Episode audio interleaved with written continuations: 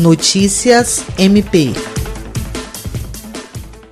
Em alusão ao Dia Nacional de Combate ao Abuso e à Exploração Sexual de Crianças e Adolescentes, celebrado em 18 de maio, o Ministério Público do Estado do Acre, por meio da Promotoria Civil de Sena Madureira, participou por meio de um vídeo gravado e reproduzido em evento na internet live que marcou o encerramento das atividades da campanha Faça Bonito, desenvolvida pela Prefeitura do município.